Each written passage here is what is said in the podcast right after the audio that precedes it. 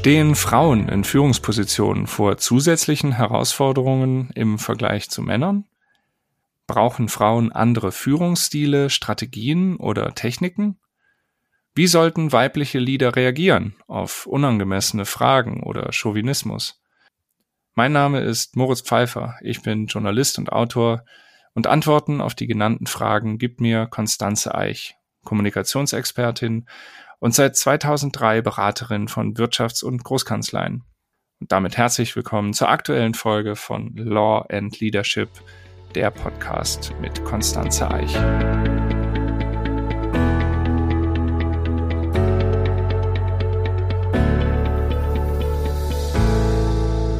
Hallo Konstanze. Frauen in Führungspositionen. Das ist ja ein Thema, das gesellschaftlich diskutiert wird und politisch wird darum gerungen, zum Beispiel in der Frage um Quotenregelungen bei der Besetzung von Führungspositionen. Wie stehst du persönlich zur Quote? Hallo Moritz.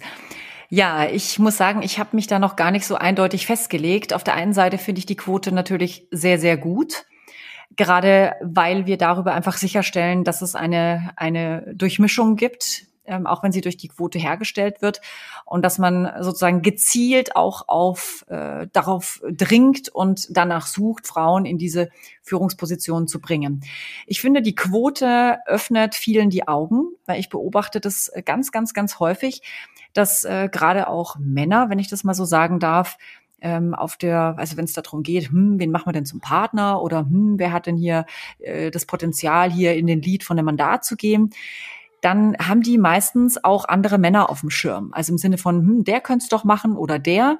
Und dass man äh, das Potenzial der Frau, sage ich jetzt mal, gar nicht immer auf dem Schirm hat. Und da ist die Quote natürlich toll, wenn man sagt, wir wollen die Durchmischung, es ist ein Ziel, wir brauchen da eine 50-50-Situation, dann wird man natürlich ganz gezielt auch danach schauen, dass man dann eine Frau in Anführungszeichen auf diese Position bringt. Mhm. Ähm, das Gleiche gilt ja auch ähm, rund um das Thema Diversity. Wir müssen bei Pitches beispielsweise viel mehr darauf achten, dass wir eine gute Durchmischung in den Teams und damit eben auch in die Präsentation bringen.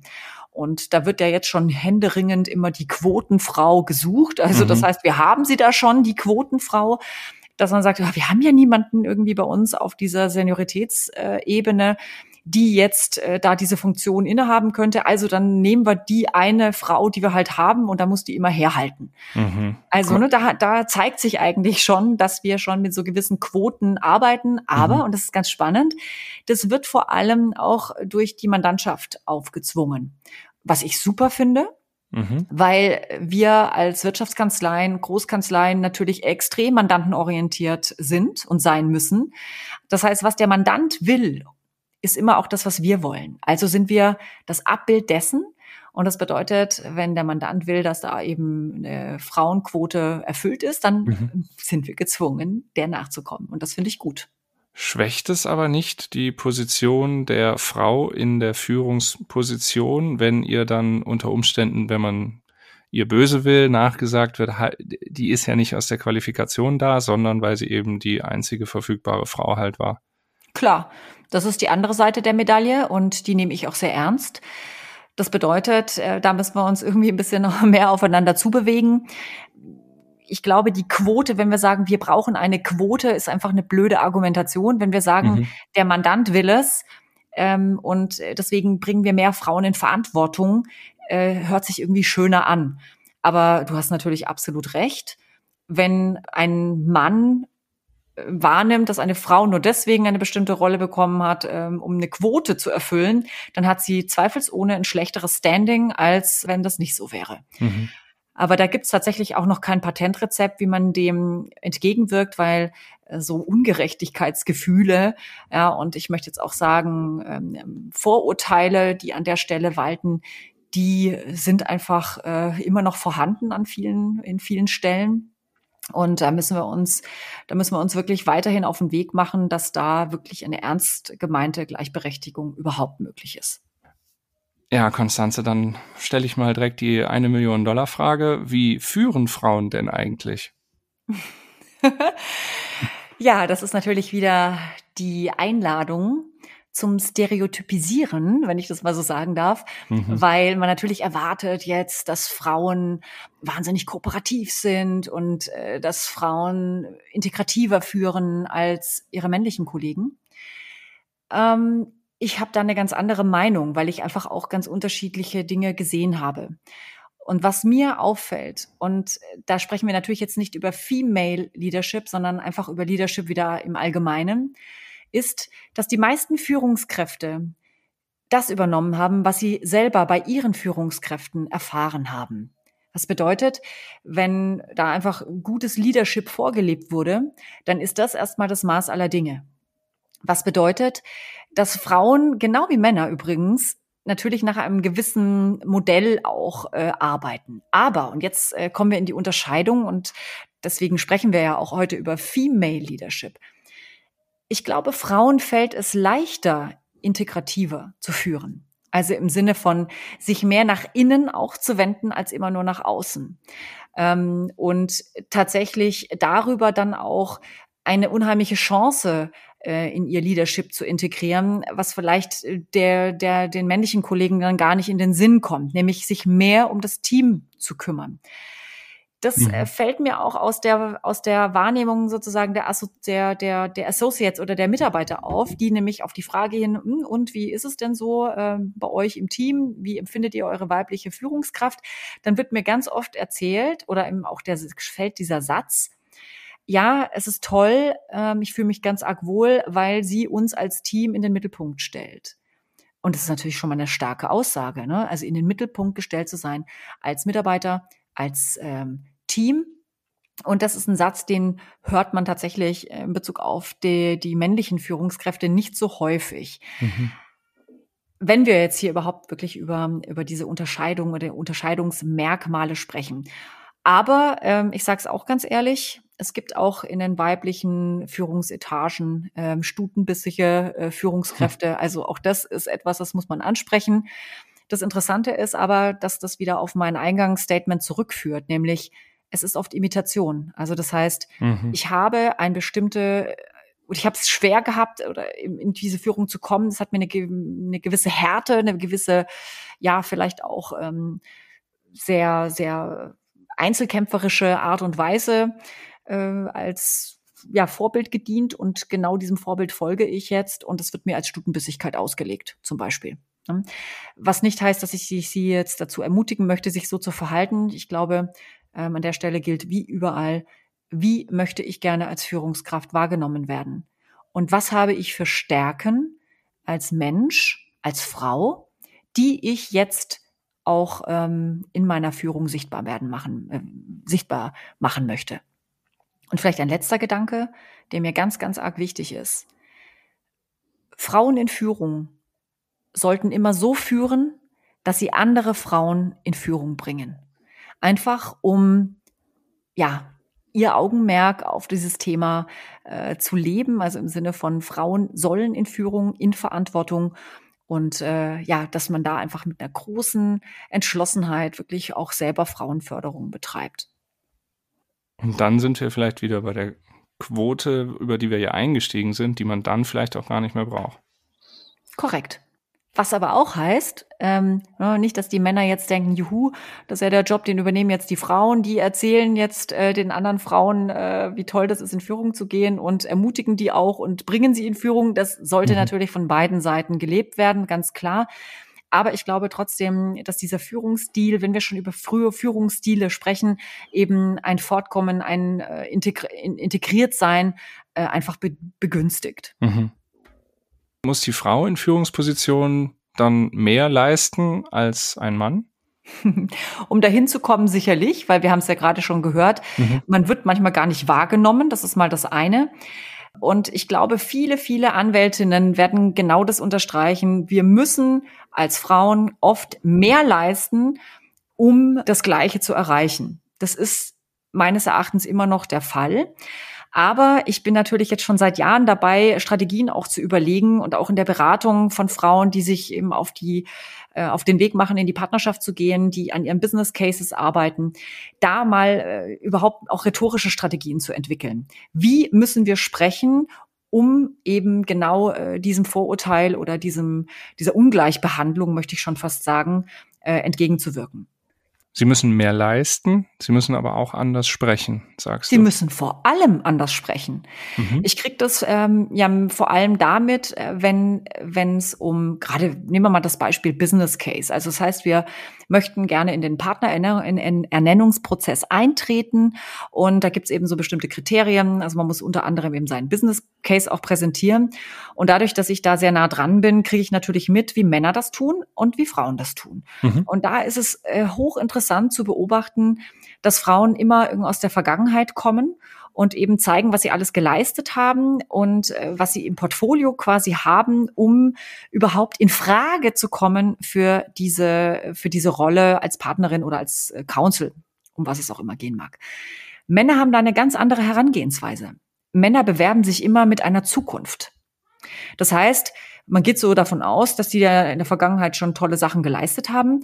Aber rhetorisch geht es immer darum, wie sie bestimmte Potenziale jetzt ähm, bergen wollen wo sie mhm. angreifen wollen, ähm, was sie rocken möchten, im, wenn man das mal so flapsig sagen äh, darf, mhm. äh, in der Zukunft, ähm, wenn sie Partner sind. Und das ist tatsächlich auch äh, was sehr Grundlegendes, dass Frauen viel mehr darüber sprechen müssen, was sie wollen, was sie geben wollen auch in der Zukunft was sie investieren wollen, aber auch was sie dafür zurückhaben möchten. Also das ist ja nicht nur ein, ein, einseitiger Deal, den man eingeht, sondern zu sagen, also ich sehe da ein tolles Potenzial, ich habe diese Fähigkeiten ähm, und ich habe einen tollen Mandantenkreis beispielsweise. Und äh, wenn ihr mich zum Partner macht, dann möchte ich da gerne ganz gezielt angreifen, um genau das zu holen. Verstehe ich das richtig in so Gesprächen, wo es dann auch darum geht, ähm, wer bekommt so eine Führungsrolle? Schauen Frauen immer erst eher ein bisschen oder haben Frauen eher das Bedürfnis zu zeigen, das habe ich in der Vergangenheit geleistet und deswegen bin ich qualifiziert und müssen sich dann vielleicht eher noch verteidigen, inwiefern sie auch in der Zukunft mit 100 Prozent dabei wären. Stichwort vielleicht auch noch Vereinbarkeit Beruf und Familie, während Männern eher zugesprochen wird, committed ist der sowieso und was ist ihre, was ist denn ihre Vision? Habe ich das richtig verstanden? Absolut.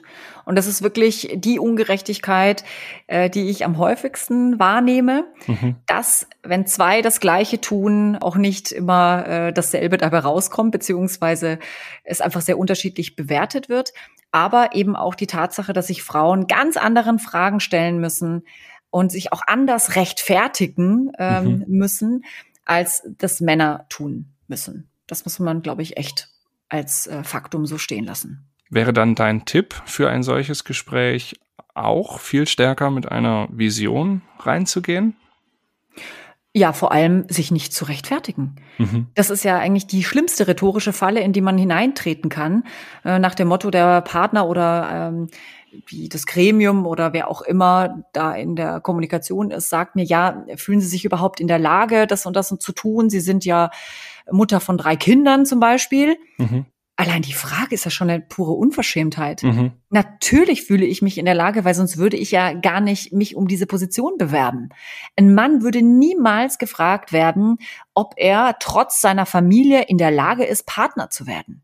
Also das ist äh, mhm. tatsächlich völlig absurd. Deswegen, ich glaube, der aller, aller wichtigste Tipp ist, nicht zu sagen, dass ich es trotz meiner Familie kann, mhm. sondern es geht vielmehr darum zu zeigen, was ich in der Zeit, in der ich mich für die Kanzlei investiere, mhm. was ich in dieser Zeit leisten möchte, was ich in dieser Zeit vorhabe. Das heißt, es geht nie darum, was passiert, wenn ich nicht da bin, sondern es geht eher darum, zu erzählen oder den, den Zeitraum äh, in den Fokus zu nehmen, wo ich anwesend bin. Das mhm. ist mal das Allerwichtigste, was wir mhm. uns, glaube ich, für solche Situationen merken können. Wie reagiere ich allgemein auf solche, ja, ich sag's mal, unangemessenen Fragen oder vielleicht auch mal einen chauvinistischen Kommentar oder irgendwie sowas? Weil ich habe ja manchmal das Problem, dass ich einerseits ja in einer Rolle der Bittstellerin, sage ich mal, da stehe, weil ich möchte ja einen Job haben oder ich möchte mehr Verantwortung übernehmen. Und andererseits möchte ich natürlich auch souverän auf, auf etwas Unangemessenes reagieren, ohne dass ich das Gegenüber diskreditiere oder vor den Kopf stoße. Ja, also ich glaube, die größte Angst, die man ja immer hat, ist, dass man als Zicke wahrgenommen wird. Mhm. Ne? Also das heißt, man reagiert auf irgendwie eine kleine Aggression eben mit einer Gegenaggression. Mhm. Ich glaube, das ist immer die Problematik, die die Frauen sowieso haben, dass äh, wenn sie sich eben auch mal aggressiv verhalten, dass das anders bewertet wird, als wenn sich ein Mann aggressiv verhält. Ich glaube, diese, diese Ungleichheit, in der Bewertung von Kommunikation, äh, mit der muss man ein Stück weit leben. Aber ich habe auch das immer wieder so beobachtet, dass wenn Frauen sich, äh, ich sage jetzt mal weich und kooperativ immer nur zeigen, ja, dann werden sie interpretiert als schwache Lieder. Mhm. Und wenn sie eben dann mal so ein bisschen Zähne zeigen und mal äh, Klartext sprechen oder vielleicht auch mal lauter werden, mhm. dann werden sie als Zicke bezeichnet. Mhm. Also nach dem Motto, Mensch, jetzt reg dich doch nicht so auf. Äh, was ist hier ja. los? Verbissen, unweiblich, so streng. Ja? Genau. Ja. Und überhaupt, dass man dann wieder in, in so Negativbewertungen reinkommt, ist auch wieder eine Unverschämtheit. Aber wir sehen ja an diesen beiden Beispielen, man kann es niemandem recht machen. Und ich glaube, da ist mein Tipp auch, finden Sie als Frauen einfach Ihren eigenen Weg und leben Sie damit, dass Sie vielleicht an der einen oder anderen Stelle mal als Zicke und an der anderen Stelle als schwache Liederin, wenn man das mal so sagen darf, bezeichnet werden. Man kann es niemandem recht machen. Ich persönlich äh, bin da sehr zielorientiert im Sinne von, ich habe ein Ziel, Vielleicht ist es, äh, dass man an der Stelle das Beste in der Verhandlung oder im Gespräch rausholt und dann ist eben mein Mittel, dass ich auch mal laut werde beispielsweise. Mhm. Wenn das im Vordergrund steht äh, und das Ziel am Ende erreicht wird, war alles richtig. Und ich glaube, das Wichtige ist, dass ich für mich entscheide, wie will ich denn sein? Als was oder als wer möchte ich wahrgenommen werden? Mhm. Und da gibt es einfach unheimlich viele Facetten. Sich da nicht in Stereotype selbst äh, zu, zu fangen und gefangen zu sein, mhm. das ist wirklich wichtig, denn es gibt so viele Stereotype. Ja, eine Frau darf nicht dies, eine Frau darf nicht jenes. Ne, wir merken es ja bei der armen äh, ehemaligen Bundeskanzlerin, ja, was die da immer auf ihre Kleidung reduziert wurde. Ja, darf man das jetzt, darf man das nicht? Mhm. Ähm, das ist also undenkbar. Kein Mensch auf dieser Welt hat jemals einen Mann für seine Kleidung öffentlich ähm, kritisiert oder in irgendeiner Form das zum Thema gemacht. Und da merkt man einfach, man muss da mit einem mit einer großen Teflon-Beschichtung mhm. ähm, seinen eigenen Weg gehen. Ich glaube, das ist wichtig. Aber es gibt auch Situationen, wo man einfach sprachlich auch schlagfertig sein muss, beziehungsweise mhm. äh, in die richtige Trickkiste greifen muss. Wie könnte das aussehen? Also ich finde eine Sache immer sehr hilfreich, allein schon um einer Waffe, einer weiblichen Waffe da ähm, Anwendung zu geben, nämlich Charme. Mhm. Charmant zu sein, ja, charmant zu re reagieren, aber mit einer großen Klarheit. Nach dem Motto, ne, ich glaube, jede Frau hat es schon mal erlebt, dass gerade in ähm, beruflichen Situationen jemand einen auf die Kleidung angesprochen hat, so nach dem Motto, Mensch, Sie haben sich aber heute schick gemacht. Ja, dass man mhm lächelt und sagt, sie aber auch. Also das mhm. ist zum Beispiel so eine Situation, wo man schlagfertig charmant sein kann. Mm, aber es gibt eben auch andere Tools, zum Beispiel das Tool der Rückfrage. Ne, mhm. Auf die Frage, ja, aber wie schaffen Sie denn das jetzt mit Ihren drei Kindern? Dann ähm, eben zu antworten, wie schaffen Sie das? Sie haben doch auch drei Kinder oder Sie haben doch auch Kinder. Mhm. Mm, also, dass, dass man so ein bisschen fast äh, Überraschung zeigt und dann mit dem, mit der Technik der Rückfrage arbeitet. Mhm. Was ich immer extrem gut finde, ist auch immer das gemeinsame Ziel in den Mittelpunkt zu rücken. Also gerade wenn so dieses äh, Thema Vereinbarkeit auf dem Plan steht, dass man eben sagt, wir haben uns doch als Kanzlei auch darauf committed, dass mehr Frauen in Führungspositionen rücken sollen, dass wir mehr Partnerinnen wollen.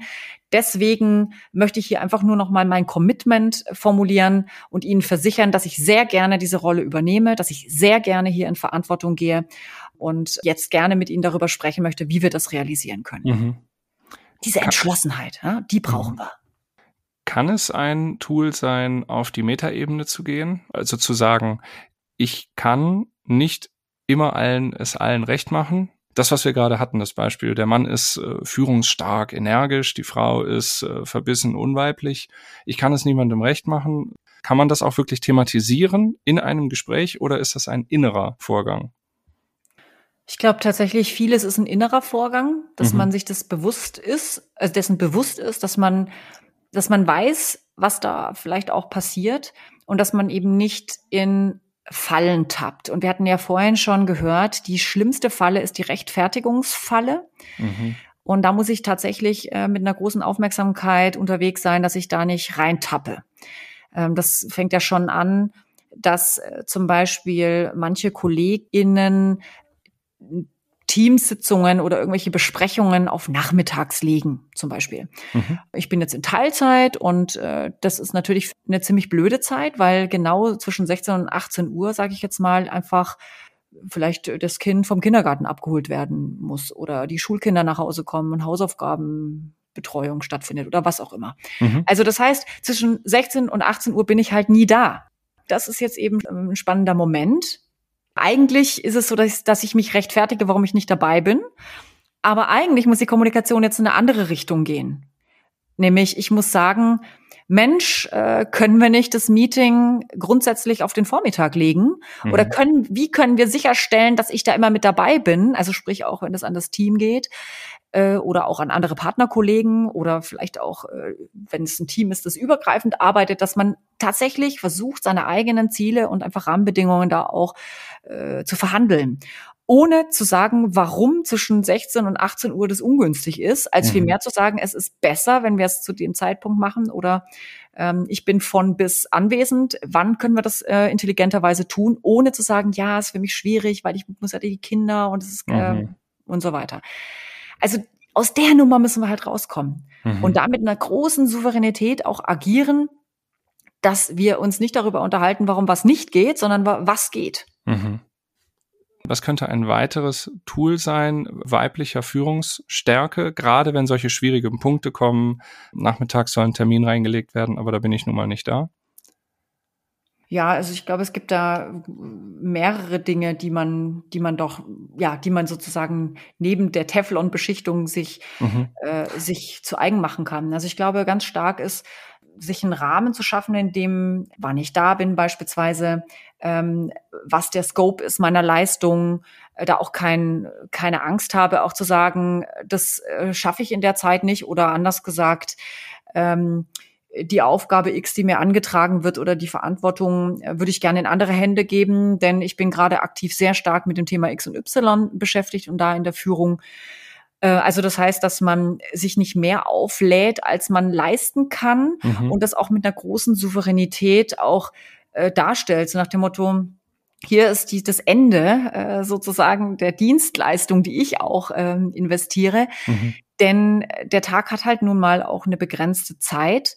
Und ähm, ich werde ja auch, wenn ich gerade zum Beispiel in Teilzeit bin, vielleicht auch nur für eine begrenzte Zeit bezahlt. Also im Sinne von, ich kriege ja gar nicht das äh, volle Gehalt. Und das muss einfach in einem guten Verhältnis stehen und da in der Lage zu sein, auch Nein zu sagen, zu sagen, das ist, gehört jetzt nicht rein. Oder wenn ich das äh, übernehmen soll, dann möchte ich gerne was anderes, womöglich jemanden anderen übertragen oder im Team das anders verteilen. Mhm. Also ich glaube, da gibt's da gibt's recht viele Möglichkeiten, wie man da gut dasteht, sage ich jetzt mal, und eben nie immer nicht dann in die totale Überforderung gerät und dann äh, nichts und niemandem mehr gerecht werden kann. Mhm. Aber vielleicht muss man das nochmal anders denken, denn es ist natürlich immer eine Frage, bin ich jetzt in der Führung? Also sprich, habe ich Verantwortung für ein Team? dann hat es das, hat es mein Team eigentlich überhaupt nicht zu interessieren, wann ich wie was manage, in Anführungszeichen. Wichtig ist, dass es gemanagt wird. Mhm. Und da steht, glaube ich, im Mittelpunkt, dass man sehr, sehr genau organisiert, wann was stattfindet mhm. und dass man die, die Führungsziele, die man hat, nicht aus den Augen verliert. Also das ist, gilt wirklich für die Partnerin jetzt in Teilzeit oder den Council in Teilzeit. Ähm, sprich die Person, die in irgendeiner Form ja in Führung ist und eine Führungsverantwortung hat. Denn vielleicht nehme ich da mal ein anderes Bild. Ein Kapitän auf einem Schiff beispielsweise wird niemals den Leuten, die, äh, die er navigiert auf seinem Schiff, also sprich der Crew, mhm. irgendwo sagen, wo Unsicherheiten bestehen. So nach dem mhm. Motto, ja, äh, da bin ich ja nicht da und das ist, äh, weiß ich jetzt auch nicht, wie ich das leisten soll und oh, ich bin überfordert und ich bin mir unsicher. Ne? Also da gibt's ganz viel kommunikative Fallen, in die ich da reintreten kann. Der Chef beziehungsweise der Kapitän suggeriert immer, dass er alles im Griff hat. Mhm. Egal, ob er jetzt 100 Prozent oder nur 50 Prozent anwesend ist, sondern es geht wirklich darum, die Aufgaben, die man hat, da entsprechend in der zur Verfügung stehenden Zeit zu lösen, beziehungsweise auch, auch zu zeigen, dass man da mhm. einfach voll da ist und dass die Leute sich auf einen verlassen können. Und mhm. das ist, glaube ich, viel, viel wichtiger als alles andere. Du hattest eben den weiblichen Charme als eine Möglichkeit, ähm, bei einer unangenehmen Frage zu reagieren genannt. Wie können denn allgemein weibliche Führungsstärken sich positiv auch auswirken? Äh, also wie können männliche und weibliche Führungskräfte voneinander lernen und profitieren? Oh, ich glaube, da gibt's jede Menge. Und jetzt bewegen wir uns auch äh, allein durch das, was du da fragst, in einen Korridor, der mir extrem gut gefällt. Mhm. Denn wir sind immer daran zu reden, was sind Frauen, was sind Männer, was zeichnet die aus, brauchen wir dann, haben Frauen die oder einen anderen Führungsstil. Ich glaube gar nicht so sehr an diese totalen Stereotype und trotzdem hat es, hast du natürlich recht zu fragen, was können wir voneinander lernen? Denn mhm. in der Tat gibt es bestimmte, ja, einfach Auffälligkeiten, die sich, äh, die, die man bei Männern oder bei Frauen gleichermaßen ansiedeln kann. Was können wir lernen? Also ich glaube, ein Mann kann auf jeden Fall lernen, mehr zu zweifeln. Mhm. Sprich, mal zu überlegen, habe ich das jetzt wirklich, habe ich, war ich wirklich wertschätzend genug mit dem Mitarbeiter, ja oder mhm. nein? Ist das, wie ich jetzt gerade mein Team hier führe, ist es, wird es den Menschen gerecht oder eben nicht? Zweifeln also, dann im Sinne aber auch von stärker selbst reflektieren, die eigene Rolle und exakt. das eigene Führungsstil stärker zu reflektieren. Verstehe ich das richtig? Richtig, aber tatsächlich auch zu zweifeln. Zweifeln okay. heißt ja auch wirklich ähm, nicht nur reflektieren, sondern es ist ähm, es ist natürlich toll, wenn man das immer ohne ohne sich selbst zu zerfleischen hinbekommt, mhm. ja. Und Frauen sind vielleicht eher dabei, dann in die Selbstzerfleischung äh, zu gelangen und dieser Zweifel, der nagt dann an einem, man kann schlecht schlafen, wenn man irgendwas falsch gemacht hat und so weiter. Das ist ja wirklich auch eine Auffälligkeit. Aber ich glaube, die tut gut. Vielleicht äh, ist da die Mitte wieder interessant. Du hast das Wort Reflexion, Selbstreflexion genannt. Das ist es eigentlich. Äh? Sich zu reflektieren und sich immer wieder auf den Prüfstand zu stellen. Bin ich noch eine gute Führungskraft? Werde ich diesen Menschen, ähm, für die ich Verantwortung trage, gerecht? Mhm. Ja, habe ich richtig kommuniziert? Habe ich angemessen kommuniziert? War ich wertschätzend äh, genug? Ich glaube, allein das regelmäßig mal sich anzugucken, mhm. das ist eine verdammt gute, ein guter Tipp. Und dann sind wir in einem sehr gesunden Korridor, also Männer und Frauen gleichermaßen. Mhm. Und Frauen profitieren dann umgekehrt genauso davon, wenn sie mal weniger zweifeln? Klar, äh, und weniger Zweifel heißt ja auch ganz schnell mal Angeber sein. Ja, mhm. aber das ist genau der Tipp an der Stelle. Seien Sie mal Angeberin. Und äh, man muss ja gar nicht unbedingt angeben, immer nur auf, indem man auf sich selbst schaut, so nach dem Motto, ich habe Feuer gemacht, ja, mhm. wie, wie man das irgendwie vielleicht aus der männlichen Kommunikation so wahrnimmt sondern es geht auch darum, mit dem zu protzen, vielleicht was das Team tut. Also mhm. über die mhm. Erfolge zu sprechen und sagen, Mensch, wir haben da einen riesen Deal gerade über die Bühne gebracht oder mein Team hat eine Glanzleistung absolviert oder ich habe einen super tollen neuen Mandanten akquiriert oder meine Akquisestrategie hat ins Schwarze getroffen äh, und zwar bla bla. Also sprich, dass man schon über die Kommunikation ausdrückt, was man einfach für eine coole Socke ist, ja. Mhm. dass man was Tolles leistet und dass man hier, dass man mitspielt auf diesem großen Spielfeld der Macht. Und da darf man auch durchaus mal angeberisch unterwegs sein. Sind das auch die Felder, die in den Trainings, die du jetzt zum Beispiel auch anbietest, konkret und durchführst, sind das auch die Felder, die ähm, deine Kundinnen ganz konkret am meisten umtreiben? Was mir sehr auffällt, ist, ich werde mit viel Unsicherheit konfrontiert. Okay. Also, was darf ich da? Kann ich mich auch so und so verhalten? Und die Unsicherheit auszutreiben, das ist, würde ich sagen, ist mein Hauptjob. Mhm. Und wenn ich es andersrum formuliere, eben Sicherheit zu geben. Sicherheit zu geben, sich gut zu fühlen, zum Beispiel auch Erwartungshaltungen zu formulieren, mhm. sich gut zu fühlen, mal Kritik zu äußern, sich gut dabei zu fühlen, ich zu sagen, die Macht äh, auszufüllen. Also diese Unsicherheit ähm, eben in Sicherheit zu verwandeln, das ist, glaube ich, eine ganz wichtige Frage, mhm. die mir da immer wieder begegnet. Die zweite oder das zweite große Feld ist tatsächlich der Umgang mit bestimmten Herausforderungen, die wir ja auch heute schon zum Teil angesprochen haben. Also Herausforderungen, wie gehe ich damit um, wenn ich angezweifelt werde, ob ich das schaffe, ja, in, in Führung zu gehen oder diese Führungsverantwortung zu übernehmen aber eben auch, wie kann ich mich sichtbar machen? Wie gehe ich damit um, vertröstet zu werden? Zum Beispiel, weil jetzt gerade kein Partner ernannt wird oder keine Council-Ernennung möglich war. Äh, solche Fragen begegnen mir natürlich auch sehr, sehr häufig. Was ich ganz schön finde, worüber ich mich freue, ist, dass so diese so chauvinistische Bemerkungen scheinbar weniger werden. Das mhm. bedeutet mhm. ja auch, dass wir was dazugelernt haben. Mhm. Obgleich ich natürlich an der Stelle sagen möchte, wir sind da trotzdem noch weit davon entfernt, dass bestimmte ja, Stereotype, Äußerungen oder Verhaltensweisen scheinbar immer noch zu unserem Alltag gehören. Da haben wir immer noch äh, wirklich Nachholbedarf oder zumindest wir müssen da nach wie vor aufmerksam sein mhm. und äh, dass keine Herrenwitze mehr stattfinden oder oder dergleichen. Aber auch das ist was vielleicht, was Männer von Frauen lernen können, nämlich noch mehr Sensibilität zu haben im Umgang mhm. damit. Weil wir sind ja auch Vorbild für die nachfolgenden Generationen. Und wie wir gut miteinander umgehen, in, in den Teams, als Männer und Frauen, wie es mhm. uns gelingt, gemeinsam uns auf einen guten Weg zu machen, wie wir die unterschiedlichen Stärken nutzen. Und damit meine ich gar nicht unbedingt die Stereotypen Stärken, die uns immer zugeschrieben werden, so nach dem Motto, der Mann ist der, der so klar mit Zielen führt und die Frau ist so integrativ immer unterwegs mit dem Team. Was übrigens auch nicht stimmt. Ja, es mhm. gibt von allem alles. Aber ich glaube trotzdem, dass wir einfach schauen, was brauchen wir für die Situation und wie können wir gemeinsam da das Beste rausholen, um am Ende eine prosperierende Zusammenarbeit zu haben, vor allem aber unser Unternehmen, in dem Fall unsere Kanzlei, voranzubringen und eine gute Arbeitsatmosphäre zu schaffen. Darum geht's und das ist gleichermaßen die Herausforderung der Frau wie des Mannes. Und deswegen äh, unterscheide ich an der Stelle gar nicht mehr so mhm. sehr. Aber ich finde, das ist auch ein ganz äh, mutmachender und schönes Schlusswort. Ich weiß nicht, wie es dir ging, Konstanz. Ich habe den Eindruck, äh, diese ganze Thematik von äh, Female Leadership und Male Leadership auf der einen und auf der anderen Seite, vielleicht äh, können wir das in den folgenden, äh, in den nächsten Folgen auch noch stärker ähm, berücksichtigen, einfach als äh, selbstverständlichen Teil auch der Themen, über die wir sprechen. Unbedingt. Es gibt da sehr, sehr viel noch zu sagen. Mhm. Und wie gesagt, ich möchte überhaupt nicht den Eindruck erwecken, dass wir, ja, dass wir, dass die Frauen so, so, so unterstützungsbedürftig sind. Mhm. Ähm, Im Gegenteil.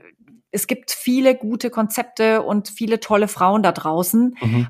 Wichtig ist, dass wir wollen. Also sprich, es geht einfach nur darum, wie, was wollen wir? Und wenn es ist, äh, Führung zu wollen, dann ist die nächste Frage, wie gelingt es uns in Führung zu kommen, Führung zu übernehmen, Führung mhm. auszufüllen?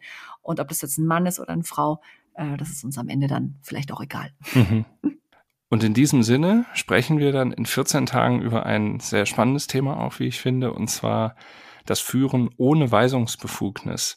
Also wie erwirke ich mir Autorität und Respekt, zum Beispiel wenn ich äh, ein Projekt führe, wenn aber die, die in dem Projekt beteiligt sind, in der Hierarchie eigentlich über mir stehen. Und da bin ich sehr gespannt äh, drauf. Ähm, ich sage vielen Dank, liebe Konstanze. Vielen Dank fürs Zuhören, sagen Moritz Pfeiffer. Und Konstanze Eich. Und wie immer gilt, schreiben Sie uns Ihre Wünsche, Ihre Ideen beziehungsweise Themenvorstellungen an podcast.eich.de communicationsde Bis bald. Bis dann. Dankeschön. Tschüss.